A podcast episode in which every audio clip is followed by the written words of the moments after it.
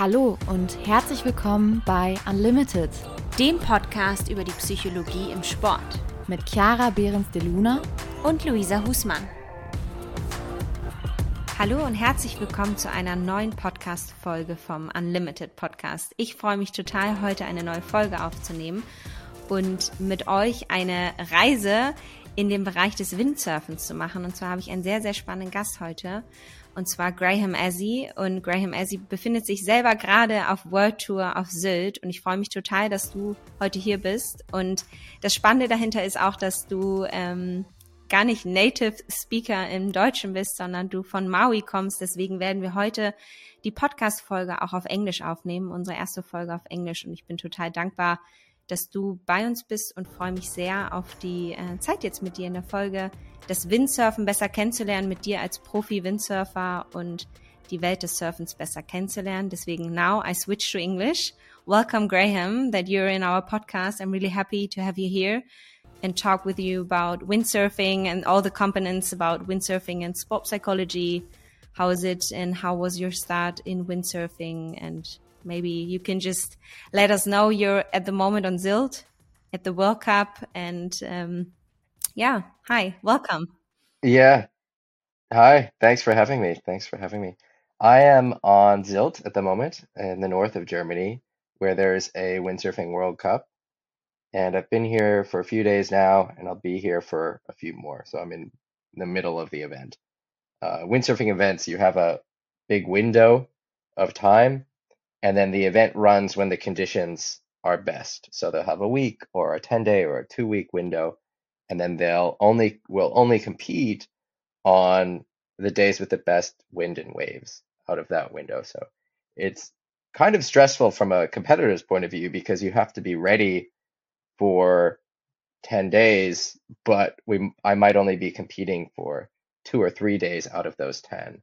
Uh, but every day I have to be already there's uh, a little bit of uh, certainty in terms of the forecast. So I, I, do know what is forecasted to happen. Uh, so, for example, today there's not forecasted to be any wind, so I don't expect to compete today. So I'm, I'm not going to be ready because it, it won't happen. But in general, I have to be ready every day in, in case the wind and the waves show up. So, how do you like prepare yourself for that? Do you look up every hour, every day, how the conditions are? How do you like calm yourself to know that you have to be ready for the competition? I think it's there's two parts to it. The first is getting the gear already. You know, windsurfing is a very technical sport. And so on the first day, I, I set up all my sails and boards so that no matter what wind comes or waves come, I'm ready. So everything is is prepared. I think some of the younger guys make the mistake of just setting up what they think they'll need. Uh, but I found that for me, it's best I set up everything, and then it doesn't matter what comes. If it's unexpected, I'm ready. And then in addition to that, uh, I spend a lot of time looking at the forecast, and there are different forecast models, and some are better than others. And so for Sylt, here there's a Danish forecast, a Danish uh, meteorolo- meteorology uh, forecasting service that provides pretty reliable forecast, and so I, I check that out a few times a day. Okay, that you, you do it on your own and they don't inform you. You do it just like typically because it's like instinct for you to check it. Yes, and uh, event administration they don't want to release people too early because the conditions can change. So uh, they'll all, only give notices for the next hour or two hours. They'll say, okay, you're released for the next two hours, but we'll have an announcement at if it's ten. They'll say we'll have an announcement at twelve Um, and then okay it's 12 they'll say okay we'll have an announcement at 2 so you spend your whole day waiting waiting for the announcements. Now today there's not going to be wind so i'm not looking at the announcements but there are other days where there's a chance that it's windy enough and then and then the announcements are more important. Okay so you know on a like on a good day with good conditions in the morning you know you compete on that day but not on the exact time or just in a normal time, like uh, just because where the perfect conditions are, they start competing, or how does it work? Yeah, so it's a bit of both. So it, it the conditions don't need to be perfect; it just needs to be enough. And then uh, it's difficult to know exactly what time I'll start. Once they start running, in the day, I can calculate when I'll go, when my heats will be. Uh, so once it starts, I have an idea of what the rest of my day looks like. Uh, but before it starts, I don't. Maybe you can let our listeners know how a competition or heat works. Like, how is a competition in windsurf? What are you like? Yeah. What do you have to do? Of course. So windsurfing has a few different disciplines. So there's the racing discipline, which is about who finishes first. You have the freestyle discipline, which is about tricks on flat water. And then you have the wave discipline, which is what I do, which is about riding and jumping on waves. And so we have a heat, and the heat has 12 to 20 minutes. It depends on the conditions that's decided the day of. And a certain number of wave rides and jumps are scored in that heat by a panel of judges. And so normally in a heat, you're against one person. Sometimes you can be against two or three other people, but normally it's man on man. And then you go through uh, an elimination bracket, uh, man versus man versus man versus man, until you get to a winner at the at the end of the competition. Uh, and it's a subjective sport in that you have a, a panel of judges. So as opposed to the racing where it's very clear who the winner is, it's the first person over the finish line. Uh, there is a bit of subjectivity uh, because the judges are human, and so there's there's an element of there's a human touch to the judging. Let's say.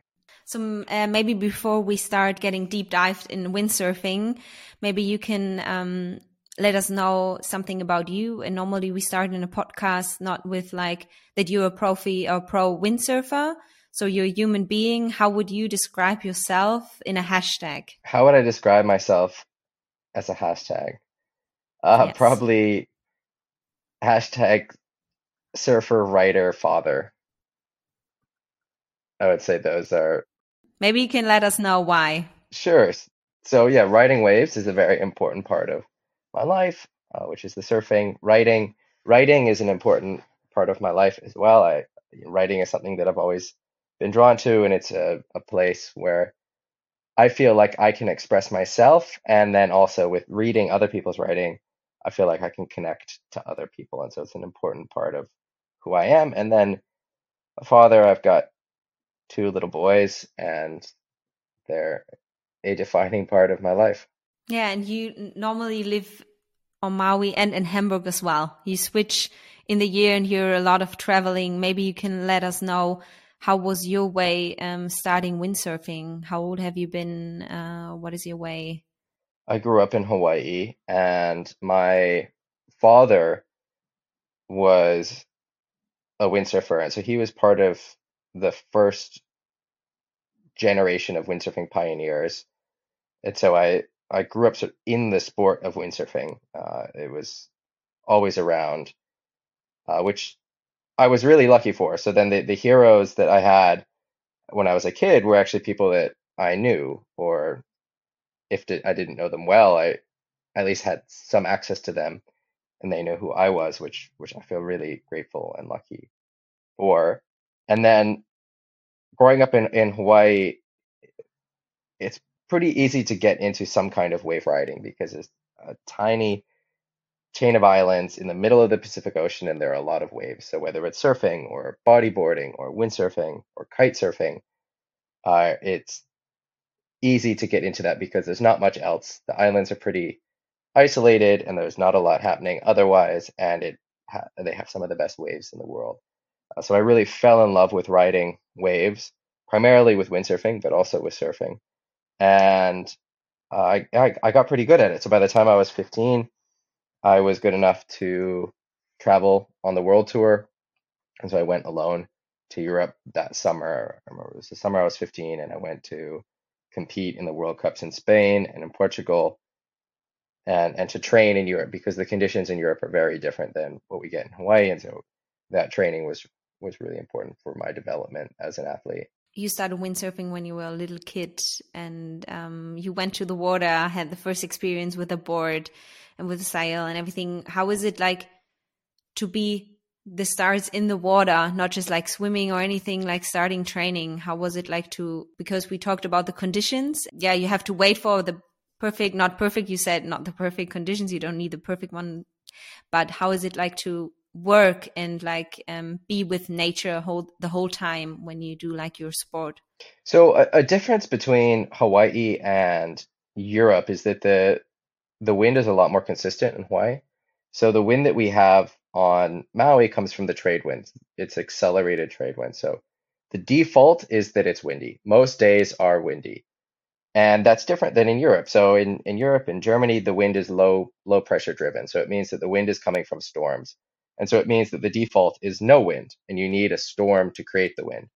So on Maui, it's a lot more predictable. You know, okay, from 11 in the morning till 5 p.m., there's going to be wind almost every day.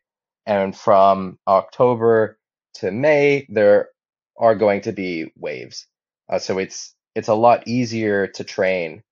And it's why so much of the windsurfing world is based there. Um, and then the other base, the other big base in Europe where there's a lot of training and development is in the Canary Islands because it also has trade winds and it's also this island out in the ocean that picks up waves. Uh, so it's a lot more consistent. So if I were in Germany and wanting to be a, a pro windsurfer, it would be a lot more difficult because the conditions are a lot more random. Uh, so I think it is really important to, if it is your goal to live somewhere where you can train consistently, and and that's possible in Hawaii, it's possible in the Canary Islands, it's possible in Brazil, it's possible in Australia, and that's where you see most of the professionals uh, coming from, uh, because those are the places where where it's windy. And if someone is coming from somewhere else, like Germany or France, they'll spend a lot of time in one of these places where where there are more consistent conditions talk about your start in windsurfing and um, from your dad who inspires you a little bit to start windsurfing and you live near the waves near the water and what would you say means windsurfing for you? So for me what really made it special was riding waves. Before i was riding waves it was something fun uh, like riding a bike and i enjoyed it. But riding waves is when it became something magical for me. And it, it feels like a dance, like dancing with the ocean, the dancing with this force that is so much greater and more powerful than I can even imagine, and being in sync with this amazing entity that is the ocean is is really a magical experience, and it it for me it transcends sport. It's almost a, a mystical experience to be able to to connect so intimately with with the ocean and the wind and the waves. If you say it's like a dance or magical, how do you prepare yourself in these moments before you go into the water? What do you do for yourself to prepare yourself for training or competition? Yeah, this is something that that's been been a challenge, and I was frustrated for years because I felt like I wasn't able to show my full ability in the competitions. So I had a higher ability, a higher performance outside of competitions and that really frustrated me and i wanted to to change it. And i actually worked with a sports psychologist at one point uh, and sh- she came from a background of uh, football and um, other other ball sports. And she was excited to work with me and i was the first uh, surfer that she'd work with and we were using techniques that that work well for for football and other ball sports uh, like certain scripts and uh, visualization exercises. And what was surprising is it actually was detrimental for me. It made me worse. And what I realized in that process was that because it's like a dance and the ocean is leading it, I can't be projecting onto the ocean. I can't have a visualization of what I'm going to do because part of the skill is not doing that, but seeing what opportunities are in the ocean and reacting to those opportunities, reacting instantaneously to what the ocean is presenting. And, and that is a key part of the skill. And the visualization actually made that more difficult. Uh, so it was, it was actually worse. And so what I then started doing, uh, which which was effective, is I really started focusing on the things that I could control. So just hyper control over everything that I could control. So for example, when I was traveling to events, I traveled with my own sheets. So I always had the sheets that I knew on the bed. Um, I was really strict with what I was eating and drinking so that I was eating and drinking the same thing every day. I mean, with some variation, but that I, I didn't have big changes in my diet. Um, my my training became a lot more regulated. Um, I started training when I was on the water like I would be sailing in a heat.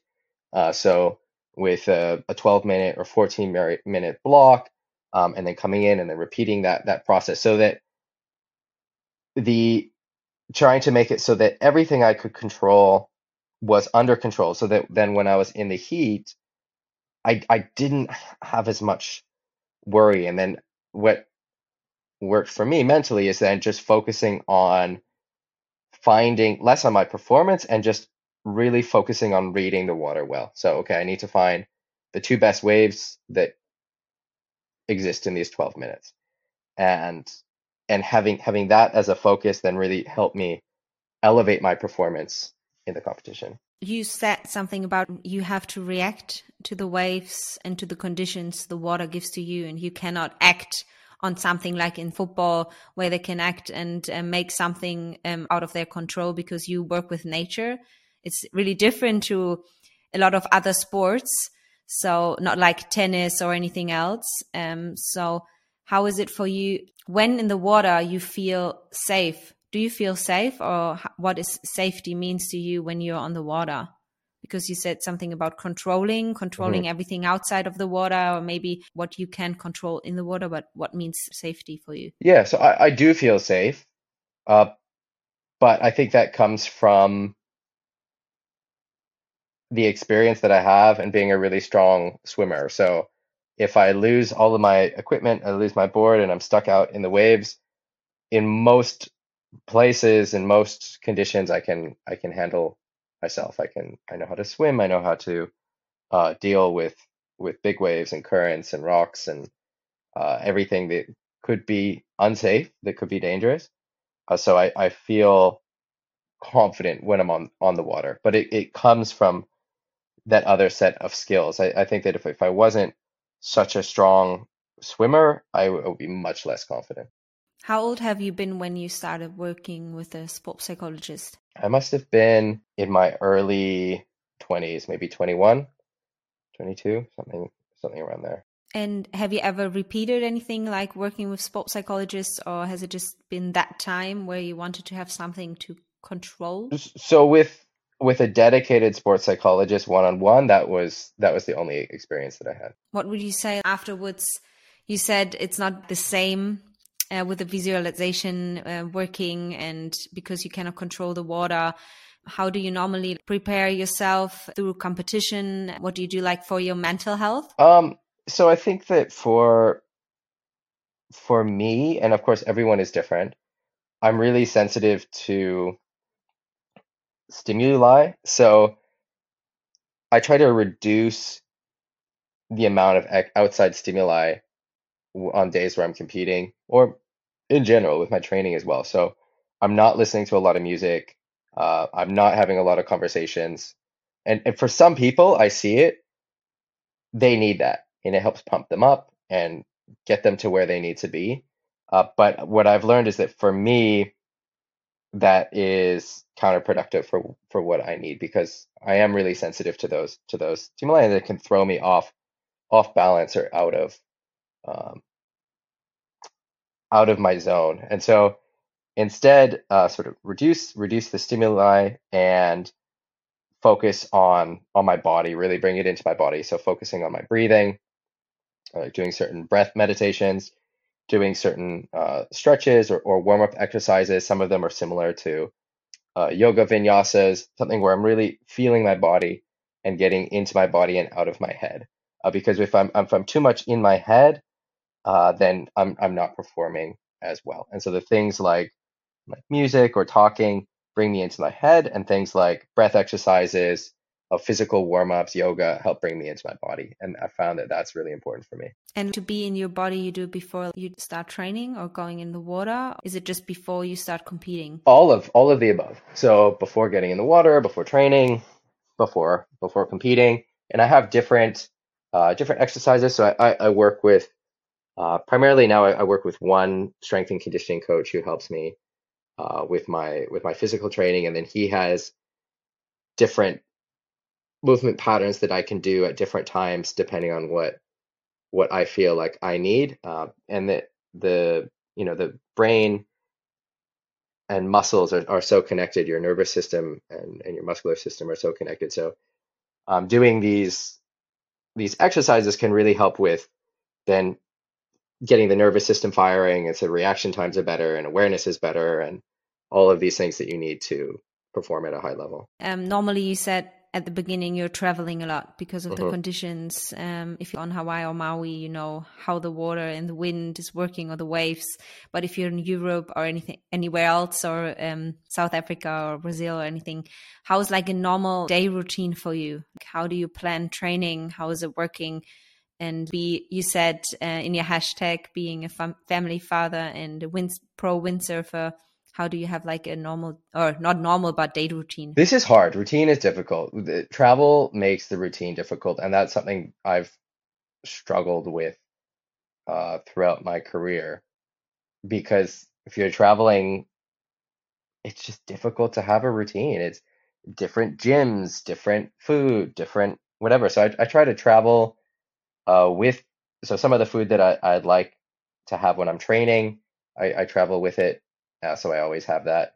Uh, but but otherwise, it's difficult. And then adding the the family component, you know, I've got a wife and two kids, and that definitely makes makes it difficult now. But I'm at the point in my career where competition is less less important for me. So at, at one time it was really important and it was a very ego driven process uh, and I, I'm very grateful for the experiences I had.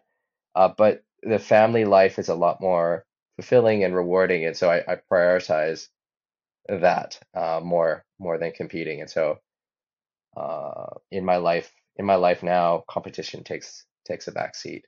And how does it work when you say it takes like a backseat? Um, how do you normally have a week? How often you train? If you're normally in Hamburg, it's uh, way more harder for you to go somewhere to train because normally it's like with traveling now on a competition. But normally, how do you like train in a week? Yeah, so in in so in Hamburg, where I'm far from the sea, the gym becomes a lot more important. And so making sure that I'm in the gym every day is really important for for staying fit and staying confident.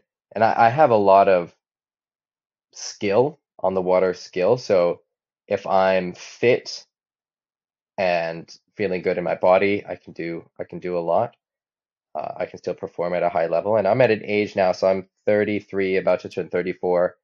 I'm at an age where I'm not willing to push myself with the radical new jumps. I mean, I, I'm still growing as a windsurfer and as an athlete, and I'm still learning new things, but I'm not willing to risk my my health like I was when I was younger for some of these big jumps that are becoming more and more important in competitions.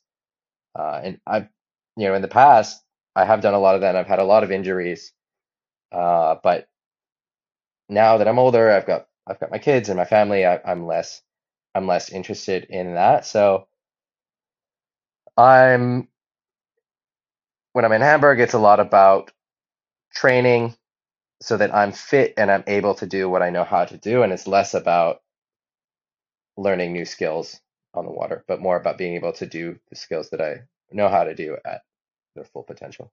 And I know that you started not just only um, training for yourself, you're also um, a coach and give all your skills and all your knowledge and everything you know about windsurfing to other people who want to be compete or to learn windsurfing. How did it start that you wanted or you knew that you want to coach other people? Yeah, so I, I didn't know that I wanted to coach. I was actually kind of snobby with it. I was one of those people who thought that coaching was something less than doing, less than competing.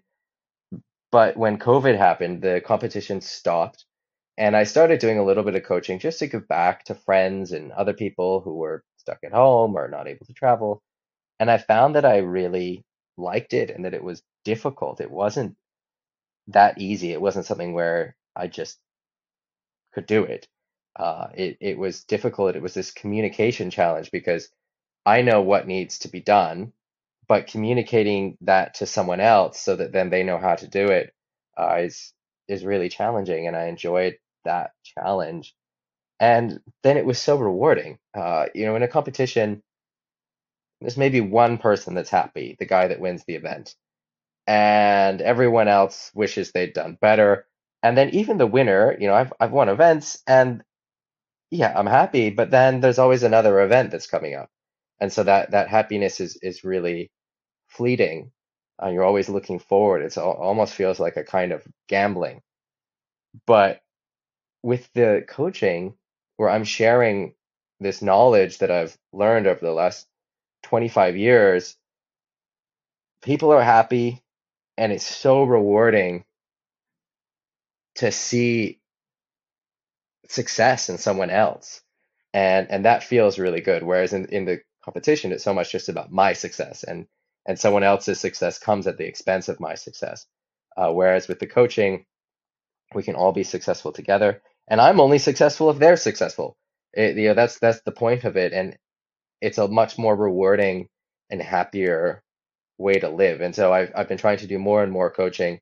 There's not very much high level technical windsurfing coaching that exists, and so I'm sort of pioneering in, in this space and and really enjoying it.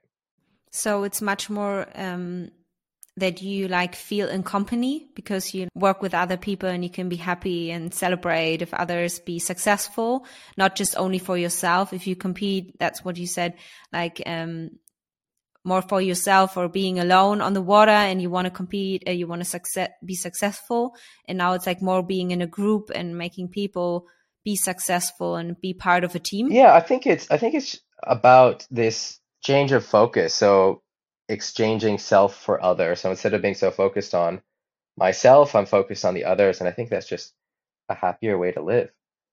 And was it difficult to coach because it's um, normally you go on the water and you have your um, training, you have all your plans, you want to what you would do on the water.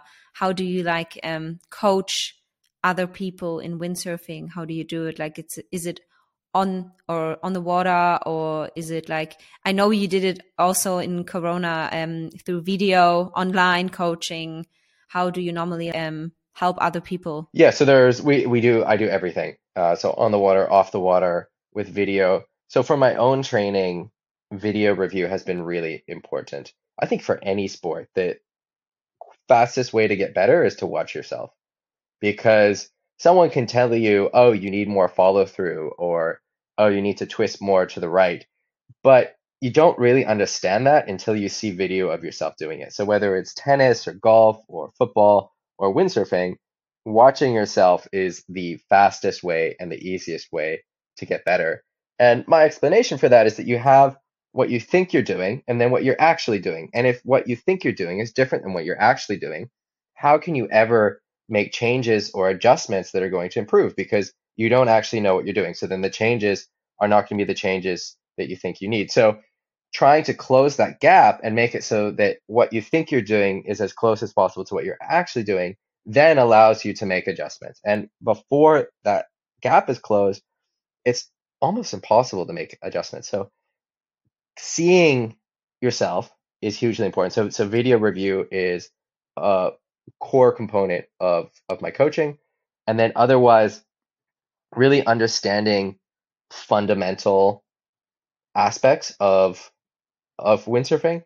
I think that in windsurfing specifically and maybe this is true in other sports as well there's an overemphasis on technique. There's an overemphasis on these small technical details like oh you have to bend your knee exactly this much and you need your weight distribution exactly this much. Uh, but with without a really solid fundamental understanding of the body mechanics and what's happening in the bigger picture. And oftentimes I've found if you have that solid understanding of what's happening in the bigger picture and really, really understand it, the small details come because your body knows what to do. Uh, as long as it has a has a goal that it's trying to get to or an image it's trying to get to, um, and then you know after that point, then you can work on some small technical tweaks. But uh, my experience is that most people they're working on the the small technical tweaks too soon uh, without having this big fundamental understanding. Uh, so we work on this on the water with video, on land, doing exercises. Uh, there's really a lot of different components because people learn in different ways. Uh, so you know, I, I take like when I was learning, uh, something that my dad made me do was what he called uh, Tai Chi exercises, where it's not actually Tai Chi, but doing the movements that I would be doing on the water, but extremely, extremely slowly, as, as slow as possible on land. And that was really effective for for my brain to understand what was happening, my brain and my muscles to understand what's happening. So I do exercises like that with with this with my my students and uh, we do a lot. what what I'm trying to say is we do a lot. We do a lot on the water, off the water, and uh, I keep them busy because you never know what what is going to cause the breakthrough. How many people you coach? Is it really different um, if you're somewhere and coach a lot of people or online, or is it normally you have three or five athletes for a period of time? So I do I do everything. So I have uh, you know the the most people I'm teaching at one time uh, is up to six thousand people, and then it's obviously a lot less specialized. And I'm I'm talking about general concepts and and going through things in a live stream and and just answering questions from the chat. Uh, and then I also do smaller courses uh, through online through Zoom with maybe 20 to 30 people, and that can be more focused. And then I do in person uh, clinics. We, I call them masterclass clinics, where I have up to 10 people, and I, that's also another level of focus.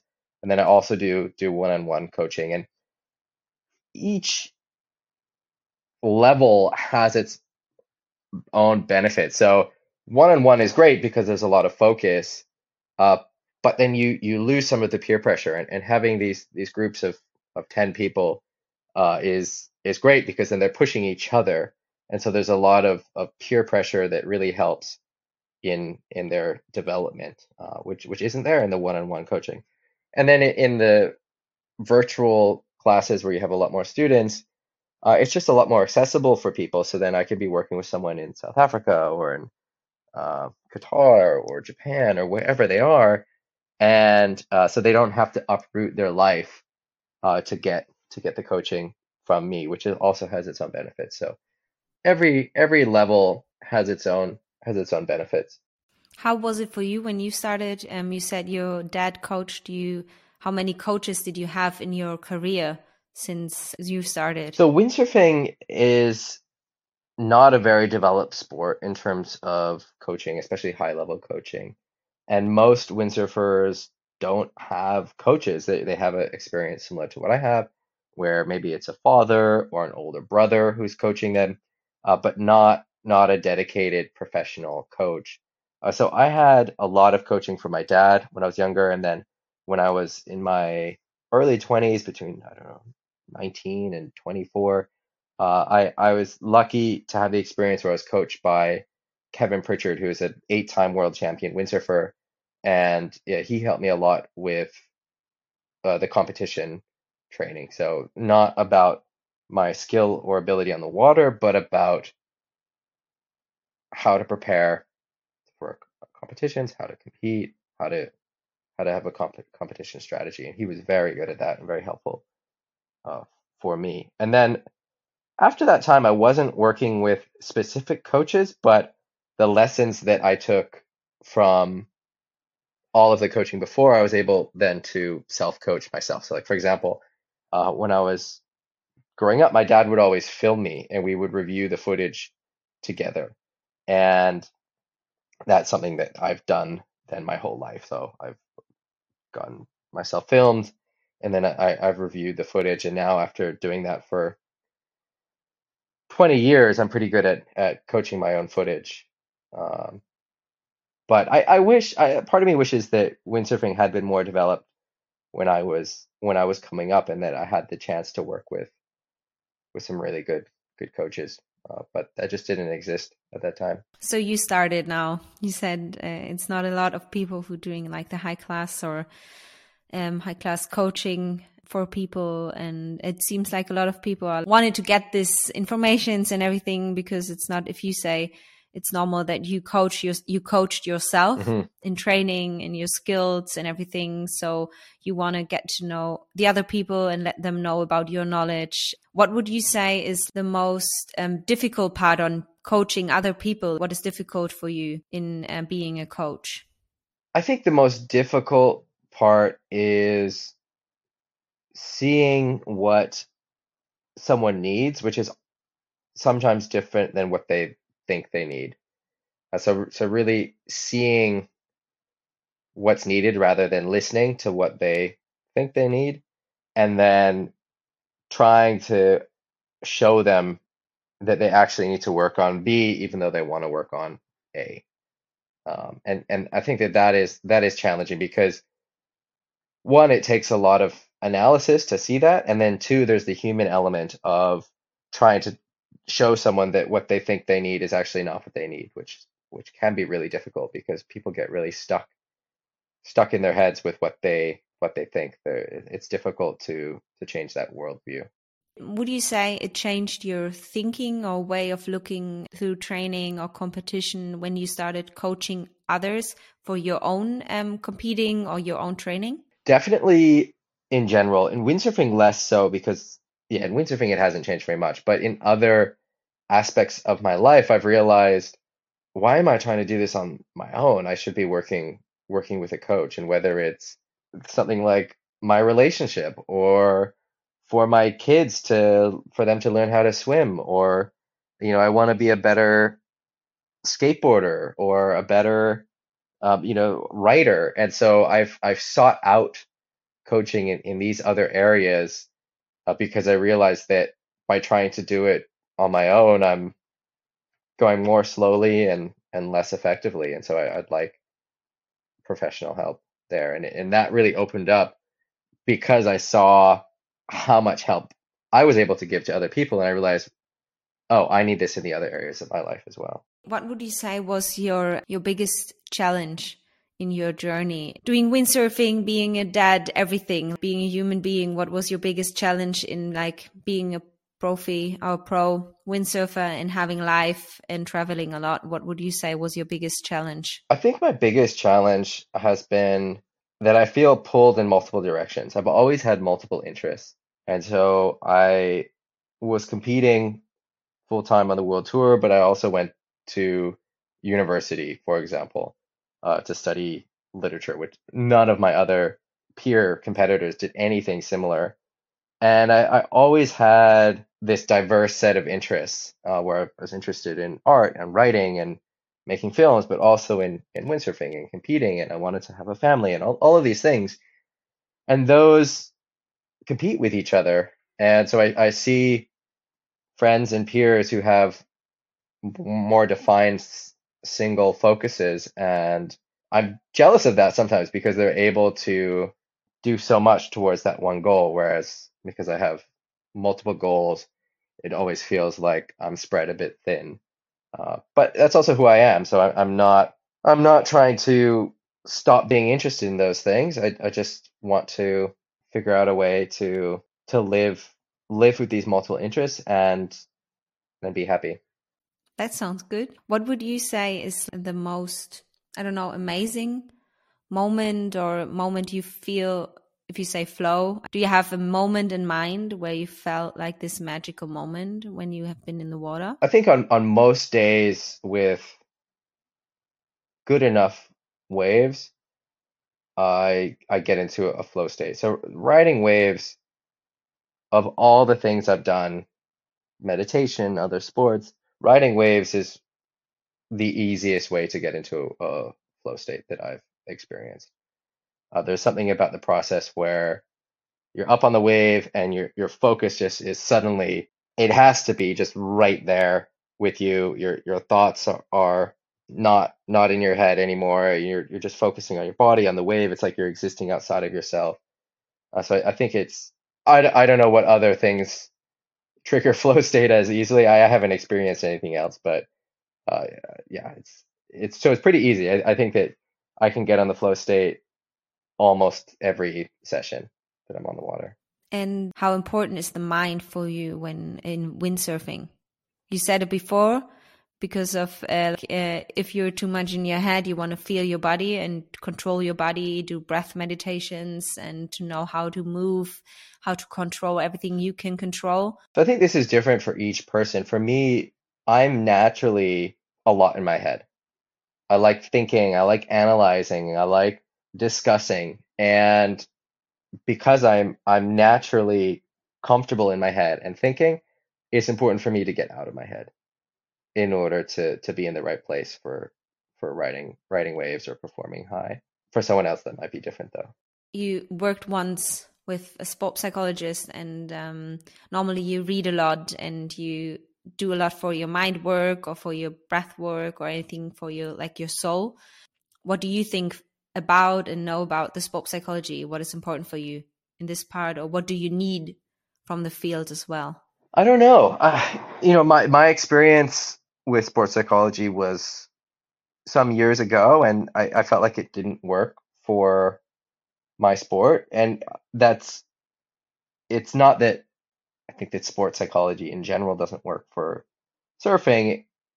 It's more that the methods that were developed for these other sports don't port over to surfing because surfing is so different because it is so random or or that you're you're reacting to to what's happening. So you, you can't put an expectation on top of of it. You have to go the other way around. I don't know if there i don't know enough about sports psychology to know if there are other methods that would work or fit into that. I think it'd be interesting to see more sports psychology developed specifically for for surfing or, or wave wave riding sports. Uh, th- there's another area that I've been looking into that I think is really interesting for my clients, the people I'm coaching, which is dealing with fear because there's a big element of fear in riding waves. And so that that's something that I've been reading about and, and trying to come up with with different methods or protocols to help people deal with fear. I don't really have a good answer to it. Uh, I, I, haven't come across the method. This is the method. If you're having trouble with with fear on the water, do do this. Uh, there there seem to be a few tricks or or things that work with with some people, but uh, I, I haven't found found a method. So that that's something that I think would be really interesting uh, to to see come out of sports psychology for for wave sports because I think it's something similar in surfing or windsurfing or kite surfing where uh, you're dealing with these these big waves or these big jumps and and there's definitely an element of fear that holds people back. How did you deal with fear? I think I naturally don't have much fear, and so I I didn't have to deal with it as much as as other people, but I deal with it, and this is maybe not healthy, but I have a lot of anger maybe with myself, which then is a tool to help force me through moments where I'm afraid. Um, whereas I feel like if I'm if I'm scared, then I'm angry at myself, and then to escape that that shame or or that that feeling, that negative feeling, then I'll I'll push myself to to do something that's that's risky or or that I'm otherwise afraid to do. And did the anger bring you to make more risky things? If you felt the fear, you had this switch in your mind, and you were, have been angry to yourself. That you you said you feel ashamed. Yeah. Yes. Yeah. That's definitely pushed me to do to do more more things. And it, it's different. Like some of my peers who have also done amazing feats in big waves and and really death defying feats. And uh, talk. So it was one friend of mine, Thomas Traversa, who who's ridden these amazing waves around the world in Nazare and these other places, and I was talking with him about it, and it was interesting that he basically doesn't have any fear about it. He just believes everything is going to be fine. He just has such a strong self belief that fear doesn't even come into the picture. He just thinks that everything is going to be fine. Whereas for me in those situations, it's more like it's not that I think everything's going to be fine. But it's like, oh, I'd rather die doing this than live with the shame of not doing it. If that makes sense. And so it's it's this it's a, a more of a negative emotion, but it but it's a, a strong motivating drive. the part of having fear in the water that's what you when we started the episode today it was there's something you want to control you want to control yourself you talked about your coach um to control yourself not feeling fear or being um, aware of this situation because normally in other sports you can control a lot. You, you have a lot of control and it's not that dangerous. Mm-hmm. Like if you play basketball if you play uh, handball or tennis or anything else it's not that dangerous or doing like um surf sport mm-hmm. to be in the water um and to be part of conditions that called nature. And the nature maybe tells you what to do. That's what you said reacting mm-hmm. on anything. Totally because it's normally reaction what you said mm-hmm. before and um, you never know the end. That's why you said visualization didn't work that well for you because you never can make the perfect movement if the conditions are not that or net, not letting you mm-hmm. to do it. I, I can understand. And it's really interesting that you have like fear and um, you don't want to feel fear, you fear anger, and then you're like motivated to do more risky things. And I think it's really personal and individual how people mm-hmm. um, react uh, through their feeling of fear in this moment. And I think it's really interesting for all of the others who are listening to this episode because I think fear is really, really personal mm-hmm. and how we deal with fear. And um, I think there are components in parts of um, being injured, in fear of being injured in other sports, like, um, but it's not the same as feeling fear in a moment because you know you cannot control everything. Right. Yeah, I think it's similar to big mountain skiing where you're dealing with possible avalanches and cliffs, or similar to, you know, on a different side, maybe some different kinds of dance.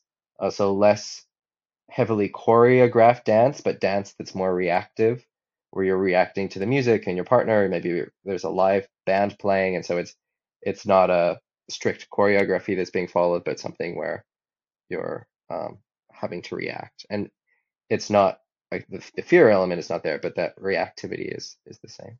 It's really interesting to look on this part and what you wished for our field of sport psychology to look more on being like working with something that's not really controllable, the the nature, and working in like high competitive sport and um, individual working with it because you're not working in a team. You're like in a team with the water mm-hmm. and the waves. You have to be in a team. That's team sport for you to ride a wave, but not with a person or anything. It's working with the nature together, like how you move, how the water reacts to your movement as well. So, um, I have one last question for this episode. Um, what would you say if windsurfing were a planet? How would it look like? Um, what would nature be like? What kind of people live there? How the planet windsurfing looks for you? Wow that's crazy to think about. I have to think about this. If windsurfing were a planet so there would be a lot of uncertainty constant changing of weather changing of of the land and the water, I think there would be a lot less stability than we're used to on Earth. So in, in windsurfing, windsurfers have to be more comfortable with instability and constant change than regular people. And so this planet would have to be changing all the time. Maybe the continents are moving around. So one day you wake up and the continent is next to the other continent. So let's say Europe then is just right touching America, and then you wake up the next morning and then they're far apart again. And so there's constant change. Uh, there would uh, have to be a lot of water, obviously, water and waves and wind.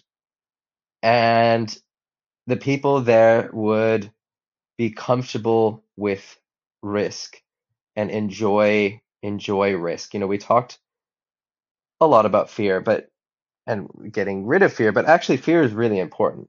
Uh, with, without fear, it wouldn't be fun.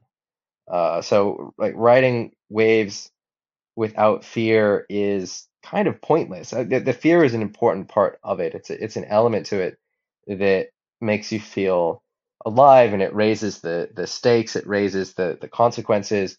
Uh, and and so it's like, you know, imagine if you were walking on a, a tightrope, and if it was one meter above the ground or between two skyscrapers, it takes the same amount of skill, but there are, are much fewer people who can walk on the tightrope across two buildings than one meter above the ground because the stakes are a lot higher, the consequences are a lot higher, and this is this is then doing something to your brain and your body. Um, and, and so windsurfing and riding waves is is about that as well. It is about embracing this fear, embracing the risk and and the joy that comes from it. Uh, so the people that live on planet windsurfing would be people who love risk and are very reactive. So they'd be good dancers. There'd be a lot of dancing every time I ask this question in different different sports, it's so different how people describe their their own mm-hmm. sport mm-hmm. or how they live in it, how they feel in it, how what is important. So um, maybe you can ask your your um, coaches yeah. or anything you train how they uh, think the planet of windsurfing looks like because I think it gives a lot of impressions and insights in how windsurfing is for you. Like, how is it for you to be a windsurfer or windsurf or what it means to you, how the world looks like, mm-hmm. because you normally, you grew up in windsurfing. So you know a lot and you felt a lot. You talked about fear. You talked about how is it like to do this magical dance and be in, in a competition, how you feel, how you try to find a routine in your life. I think that is a really important point because a lot of people think routine has to be every time really similar. And I think in being in a competitive sport like windsurfing or doing windsurfing and you're living in Hamburg and you have to go, I don't know, to Denmark mm-hmm. or to South Africa, Japan, or uh, back home to Maui or something, it's much more harder to have like a what other people say or call normal routine because I think it's a routine for you mm-hmm. That has to work, like um, your routine. Right. It doesn't have to be like for normal people working nine to five in a job. It doesn't have to be that kind of routine. I think it's just like how my routine feels like mm-hmm. and how I'm working with um what's that's what you said in your hashtag. I'm not just a windsurfer. I'm a family dad. I'm mm-hmm. writing. I'm reading.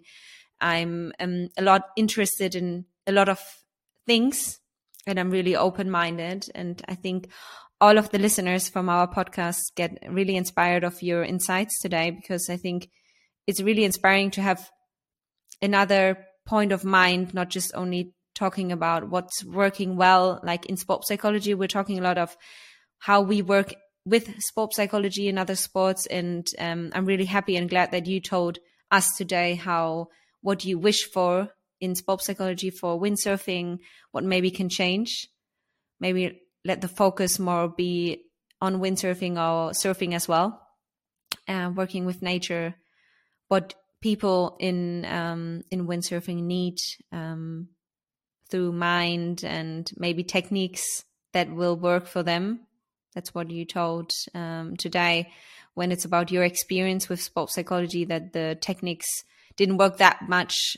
If it's for visualization working, if you can control everything. So I think I'm really glad that you have been here. I'm very thankful. And I hope everyone who's listening to that episode maybe gets in contact to you or have anything questions or just gets inspired on windsurfing and maybe have more focus on it. And um, thank you very much for being here. And I wish you a lot fun and maybe um, a good competition in the next days. Hopefully the conditions are good for you you can achieve goals. Do you have anything in your mind for your competition on Sylt at the moment? Well, first of all, thank you for having me. This has been fun. Uh, you know, I don't have any big goals for this competition in Sylt. Like I said, I'm I'm at the end of my competitive career, and I'm here just to show up, and I want to do well on the water, but I don't have any goals in terms of getting on the podium or, or anything like that. If it happens, great. Um, it could happen, but uh, at this time, it's it's less about it's about those goals. In the past, that was important for me, but at the moment, it's not. So I wish you a good time, and um, yeah, good luck for your career as a coach, as a human being, as a father, everything, and um, I wish everyone else who's going to listen to this episode a lot of fun. Thank you very much. Thank you.